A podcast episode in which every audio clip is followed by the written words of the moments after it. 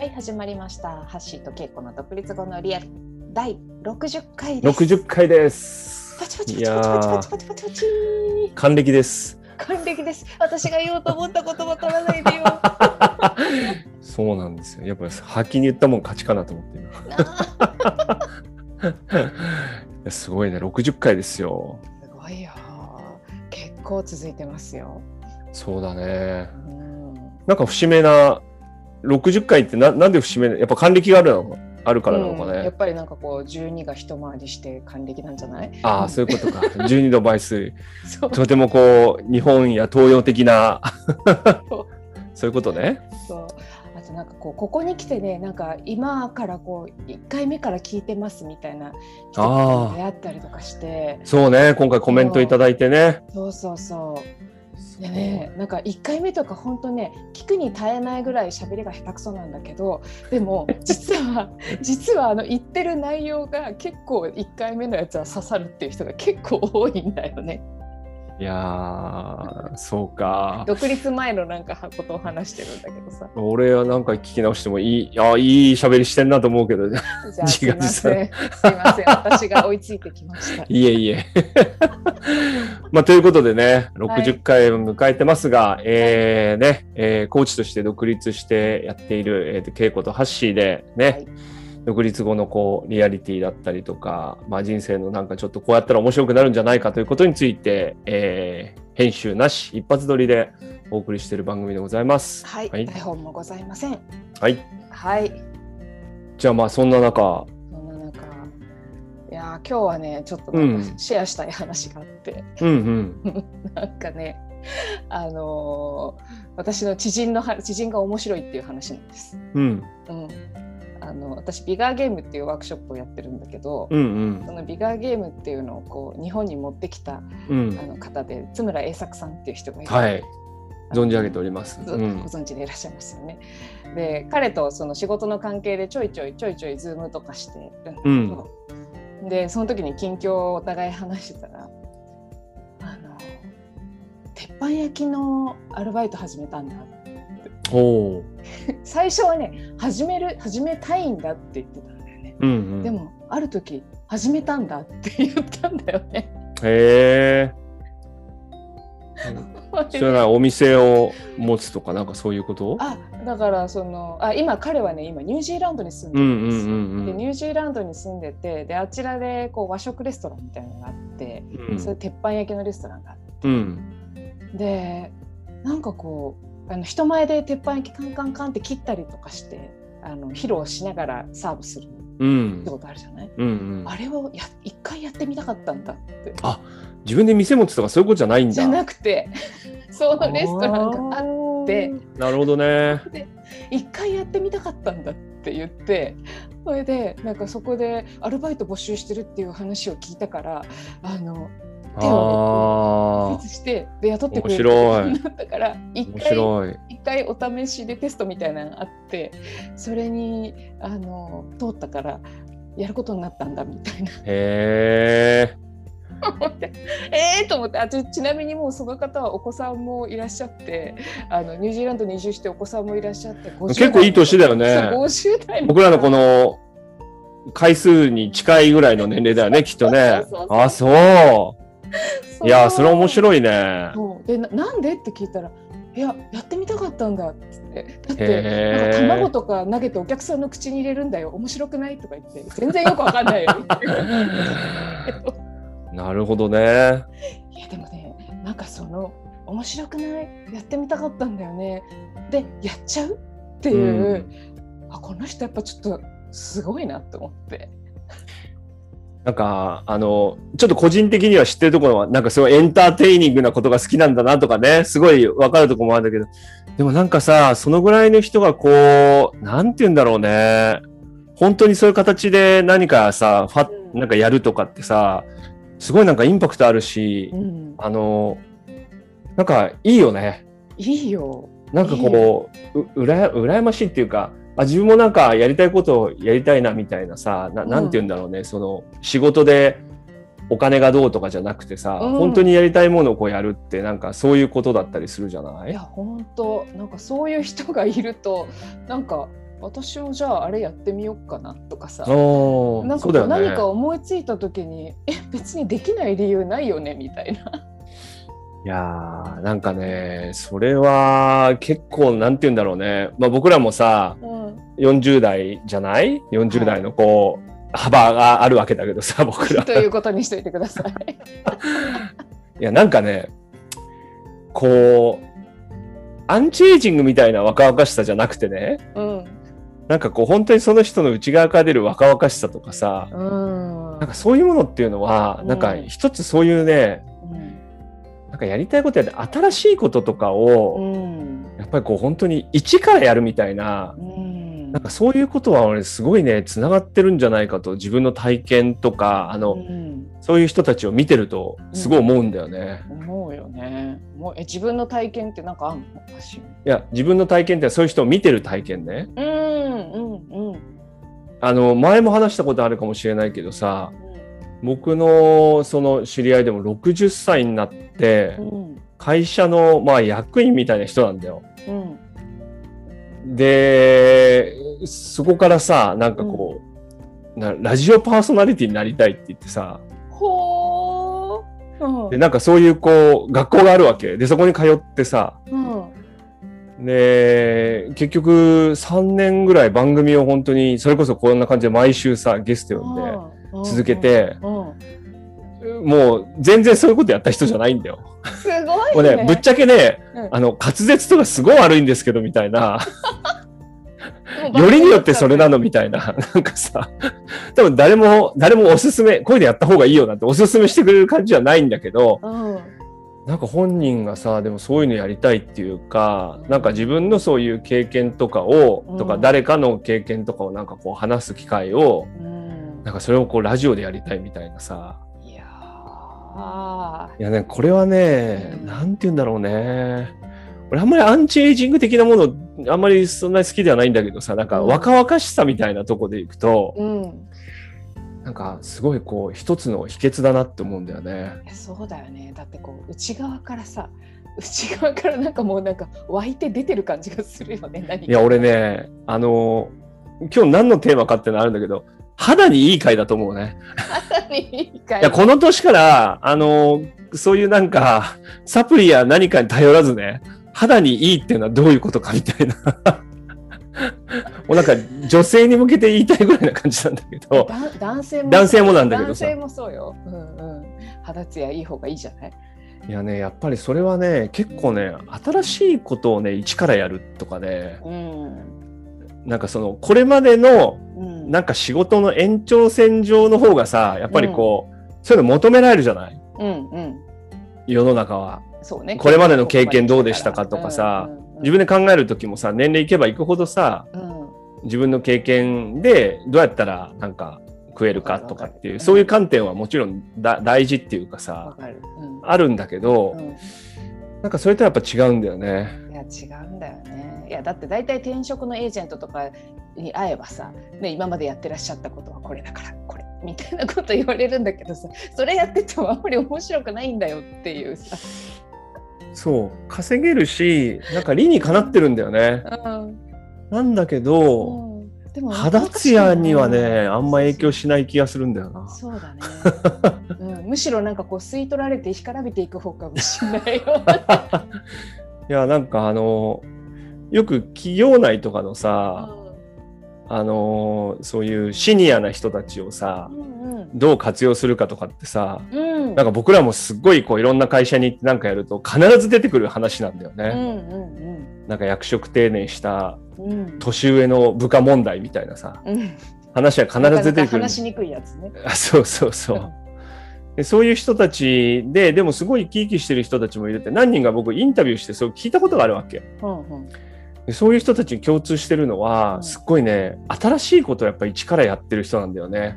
なんかこれまでの経験で、なんかこう今までの仕事をなんかワークシェア的にやるみたいじゃなくて、例えばね、うん、僕らの周りだと、社内コーチみたいなさ、新しいポジションとかにさ、なる50代後半の人とかいるじゃない、ああいう人たちの生き生き度合いってすごいじゃないわかるね。わかるね。なんかそれってこうコーチングみたいなその職が合ってるっていうこともあるかもしれないけどそれプラスなんかこう新しいことを始めてなんかできるようになっていくとかなんかそこ自体に喜びがある感じがするよね。そうなのそうなの、うん。なんかこの学学ぶっていうか一から一から何かやるっていうか、うん。もちろん経験も生きるんだけど、うん。まあ結構一からだからさ、うん。大変な思いもするわけだよ。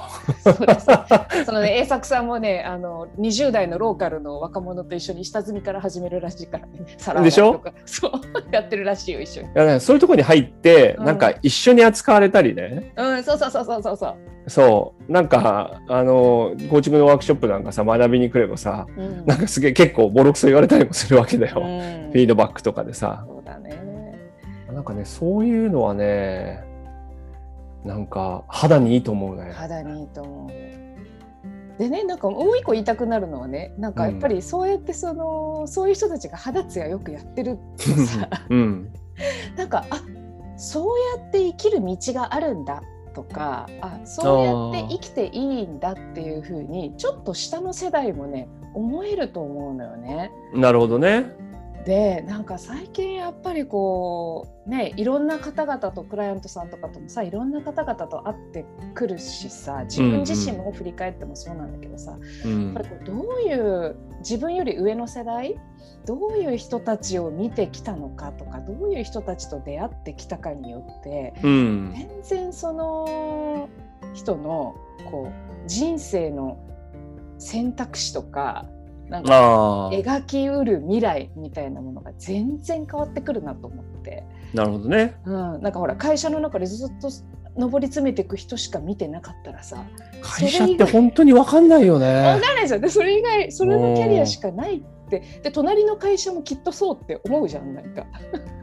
まあなんか上り詰めるか、うん、まあちょっと趣味に走るか、そうそう。あの若干ふてくされるかみたいなさ、なんかこそう淡々とやるかみたいな、なんかこういくつかのパターン。そうせいぜい転職するかみたいなさ。でもなんか本当にさこう世の中にはこんなにたくさんのいろんな生き方をしてる人たちがいるんだとかそうね。その50代60代になってもこんな肌ツヤピレピカピカの人たちがいるんだっていうさなんかそれをこう出会っとく知っとく触れておくっていうのは、なんかねすごいあの大事なことのような気がするんだよね。そうね。いやなんかこう独立に向けてとかもさ、なんかそういうこう視野の広がりってさ、うん。なんかそういろんな可能性があるよとかさ、うん。そういうことは多分なんかなんとなく知ってるんだけどさ、実際そう。いう人たちに会ったり、そ実際そういうなんか瞬間を見ると、う、うん、あのすごくあれだよねインパクトがあったりさ。衝衝撃だよねあの私の中ではさあのコアアクティブリーダーシップ行った時のプログラムのリーダーの一人がさキャロラインっていう女性だったんだけどもう60半ばぐらいだったんじゃないかなアメリカから来てくれてさ、髪の毛長くて綺麗でうんまっストレートでさ、うん。でおしゃれな感じでわかる。あの人おしゃれだよね。おしゃれで。まあなんか可愛らしくもありセクシーでもあるわけ。そうだよね。かっこいいよね。かっこいい。そうかっこよくて可愛らしくてセクシーなわけよ。でなんかこの中で私が一番年上だと思うわみたいなことを言って。でえって。他にも60代の人いたから参加者に。え？って思ってなんか60いくつだみたいな。こんなこんな生き方していいの？みたいな。あ もうなんかこんなのありなの？って。なんかあの時私にいろんなものがねなんかこうあこういうこう生きてもいいんだみたいな。彼女なんかさ、本当にさ、こうなんか変なアンチエイジングっぽい感じとは全然違うじゃない？全く違う。うんあの、美魔女みたいなちょっとさ、なんか、あの、怖い感じじゃないじゃない？なんか、違う違う。光で飛ばしてる感じじゃないじゃない？違う違う。お化粧そんなしてなかったと思わかるわかう。いる。やそうにシワとかももちろんあるんだけどでもそのシワが見えないぐらい本人がいや、本当だよね。シワがね目に入ってこない。いや俺もね、一回本当初めて、あの、その、日本でワークショップやった時に、うん俺、いあの、待ちや、待ち合わせのとこにいたんだよね。ほうほうほうあの、スタバのベンティー持って待ってたからね。何ベンティベンティサイズのこうカフェモカを持って、そう。かっこいい。かっこいい。ベンティ頼む人初めて見たみたいなさ、なんか日本だとあんまりいないじゃない。かっこいいなみたいな。しかも本当なんかその服どこで見つけたんですかっていうぐらいすごいなんかこうなんかさりげなく個性的な服とか着ててなんかとても日本のさ私の感覚の60代ではなかなか着ないんじゃないかっていうさ。きっとでもさ、彼女なんかやっぱすごい新しいことやったりとかさ、そうそうそう。で、その日本でもその、初めてその、その、なんていうの、コンテンツをね、うん。あの、僕らの会社にちょっとややってくれた、そういうは初物やったりとかさ、そうそうそうそうだよね多分そういうことの積み重ねなんだろうね、きっとそうなんだね。と思う本当そうなんだと思ういやー、ほんとね、一から新しいことだねその鉄板焼きとかっていうのもすごいいいじゃないなんすか。ごいいいよいやもうさ、それさ、やりたいこと以外何でもないじゃないだって。別にそれで食えるかどうかとかさ。うん なんかね、なんでって聞いたこっちをすごい不思議そうな顔をして見られたもんね。なんか、え、やりたかったからだけど？みたいな。いやー、そうだよね。なんか俺ね、それがね、こうね、趣味みたいなこともいいともちろん思うんだけど、うんなんかちょっとこう仕事としてね、やってみるとかっていうのもすっごい面白いなと思うんだよね。そう、私そこはね、結構趣味とそれはちょっとやっぱ違うとうん思う。うんうんうん。やっぱね、仕事としてやってみるっていうところに、ああ別にそれがお金が発生するしないじゃなくていいんだけど、うん、わかるわかる仕事としてやってみるっていうところになんかなんだろうねちょっとこう趣味と違うヒリヒリ感とか面白さがマジなものとして入ってくる感じがするんだよね。そうね。なんかあの、たやっぱりこう対価が発生してるしさ、うん、うんあの、ちゃんとした反応があると思うんだよ。なんか趣味でやってるものにさ、誰も何も言わないじゃんだって。そうそうそう。みんないいですねとえかそうしか言わないじゃない？言わない言わない。っていうのよりももうちょっとさやっぱりうん。ちゃんとした、ちゃんとしたなんかフィードバックっていうかさそうだね。フィードバック言うかどうか別としてフィードバックがあるじゃない？そうだね。そうだね。うん。なんかそれがね俺すごいやっぱいいんじゃないかなって思うんだよね。あなんかなんかそこにはこうある種のこう真剣さみたいなものがあってさそれが、ね、それがいいんだろうね多分ね。だから趣味もそういうふうになっていくとまた面白かったりもするし。あとね俺副業なんかはだからそういう意味ではすごくいいんだと思うんだよね、うんうん。うん、新しいものを試したりする時とかそうだよね。そうだよね。ある種その鉄板焼きもなんかミニ副業的な位置づけと見ることもできるじゃない？ただやりたかったこともあるんだけどさ、まあ、もしかしたらなんか彼はそういう方向で何かあるのかもしれないしねこれからね。そうだねまだ聞いてないけどねでもそうやってなんか始まっていく可能性もあるしね。いやーあの僕今その慶応のねはい。あの社会人大学のさうんうん。あのーキャリアコンサルティングのあの、うん慶応の花田先生がやってるその中でコーチングのコマをこう持って、うんうん。まあ、提供してるんだけどさ、うんあのキャリアコンサルティングっていう領域もやっぱりすごいこうそういう話があってさ、うんなんていうの？これからって今までの延長線上の仕事もう2040年とかにさほとんどなくなっちゃうからかもねっていうか結構そうだろうね。いやなくなると思うなよく。なるんだろうね。違うものが出てくると思うし、うんなんか違う仕事を多分創出するっていううんなんかそういうことをやっぱり手伝えるうん人になっていくっていうことはやっぱりすごくあの花田先生もやっぱり言ってらっしゃったのね。なるほど。なんか今みたいな話ってさすごいそういうのにもつながると思うわけ。そうだね。そう。そうだし、なんか手伝うのもいいけど、なんか自らやっちゃうところが、なんかそれが一番エンパワーな感じもする。あで多分そういうことする人を応援することになるってことね。ああ、そういうことね。そうそうそうそう。んだからこれまでの延長線上のなんかことばっかり話してもうん、本人にあんまり役に立たないっていうか、うんそうだね。なんか本当にこうどんなことをやっていきたいのかみたいな話っていうのはうんとてもこうリアリティで そうなんだよね。あでもいろいろ言ったけどその方が肌ツヤが良くなるだな俺が一番どうして言いたいのは。もそこに持っていきたいんだね。いやだって絶対そうだもん。あのなんか無理やりビーガンとかってなんか干からびた感じの人とかみたいなそういう感じじゃないもん。なんかすげえ毒毒吐くけどいやいやいや。若くいなきゃとかじゃないから。そうそうなんだよね。なんかそうそこは若くいなきゃじゃないんだよね。違うんだよ。違うんだよね。結果としてそうなっていっちゃうっていうかね。なんか若返るどころかもうなんか子供になってってる感じもするしね。そうなんだよね。年を重ねるごとに若くなっていく人がいるじゃない。なんか僕らの周りに。いるなんか5年前のさ写真とか見るとさどうしたのみたいな。そうね。どうしたのこのなんか口角の下がった。なんか艶のない感じはみたいでさ。わ笑い話としてね。うんわかるわかる。そういうことがやっぱあるなっていうのを見てくるとね。そうだね。いいね。いいね。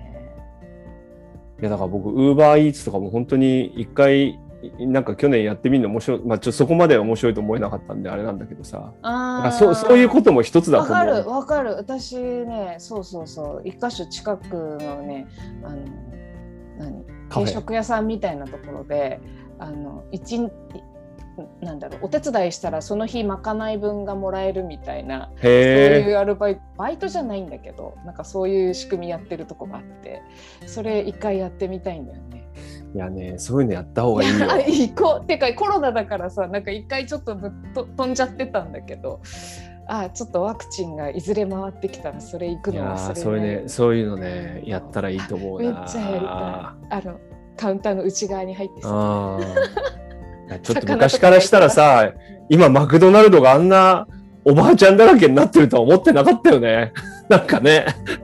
これこれ面白いじゃんなんか。いやそうだよね。そうそうそうだよ。みんなマクドナルドでバイトするの。ありだよね。いや15年前とかもう考えられないマクドナルドのフロントラインになってるよ今。そう。やっていうことが僕らも10年後にはまたそういう風になってるから僕らもいろんな新しいことやっぱりやったりするとねいいんだよやっぱ肌ツヤに。ということで。ということでそうだね。10年後どうなってるんだろうね。なんかね。稽古の肌ツヤと。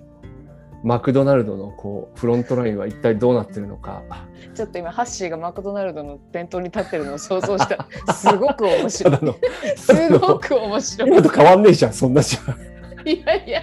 60ぐらいの人がやってるってあんま変わんねえし。制服を今着てハッシーがそこに立ってるのを想像したら相当面白くて。その日その日は私買いに行くからいつ入るか教えて。ねあんま変わってないか。